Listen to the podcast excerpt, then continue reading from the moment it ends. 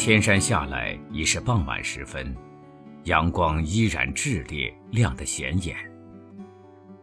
从很远的地方就望见了那一大片向日葵海洋，像是天边扑腾着一群金色羽毛的大鸟。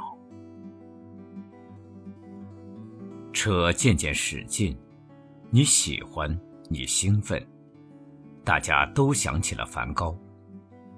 朋友说。停车照相吧，这么美丽、这么灿烂的向日葵，我们也该做一回向阳花了。秘密，就是在那一刻被突然揭开的。太阳西下，阳光已在公路的西侧停留了整整一个下午。它给了那一大片向日葵足够的时间改换方向。如果向日葵确实有围着太阳旋转的天性，应该是完全来得及付诸行动的。然而，那一大片向日葵花却依然无动于衷，纹丝不动，固执地颔首朝东，只将那一圈圈绿色的地盘对着西斜的太阳。它的姿势同上午相比，没有一丝一毫的变化。它甚至没有一丁点儿想要跟着阳光旋转的那种意思。一株株粗壮的葵杆笔挺地矗立着，用那个沉甸甸的花盘后脑勺拒绝了阳光的亲吻。夕阳逼近，金黄色的花瓣背面被阳光照得通体透亮，发出纯金般的光泽。像是无数面迎风招展的小黄旗，将那整片向日葵地的上空都辉映出一片升腾的金光。他宁可迎着风，也不愿迎着阳光吗？啊，这是一片背对着太阳的向日葵。那众所周知的向阳花，莫非竟是一个弥天大谎吗？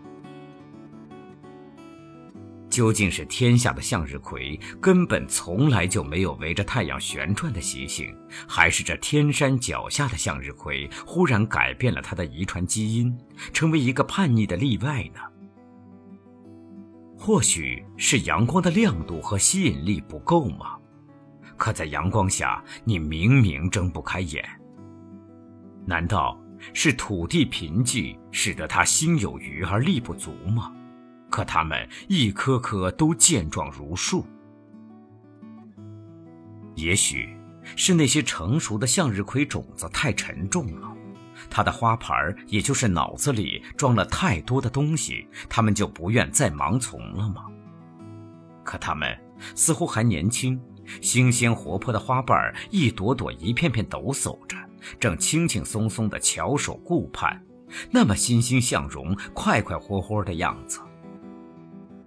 他们背对着太阳的时候，仍是高傲的扬着脑袋，没有丝毫谄媚的谦卑。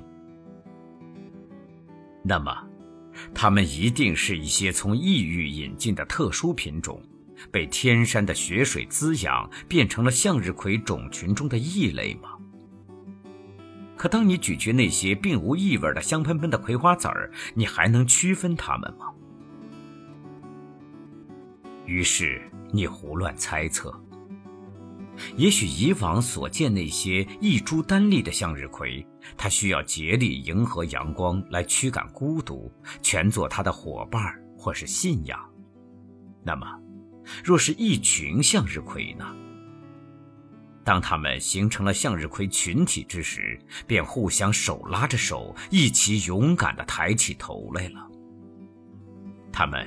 是一个不再低头的集体。当你再次凝视它们的时候，你发现，那偌大一片向日葵林子的边边角角，竟然没有一株，哪怕是一株瘦弱或是低矮的向日葵，悄悄地迎着阳光凑上脸去。他们始终保持这样挺拔的站姿，一直到明天太阳再度升起，一直到他们的帽檐儿纷纷干枯飘落，一直到最后被镰刀砍倒。当他们的后脑勺终于沉重坠地，那是花盆里的种子真正熟透的日子。然而，你却不得不也背对着他们，在夕阳里重新上路。天山脚下那一大片背对着太阳的向日葵，就这样逆着光亮，在你的影侧里留下了一株株直立而模糊的背影。水向前流走，身体不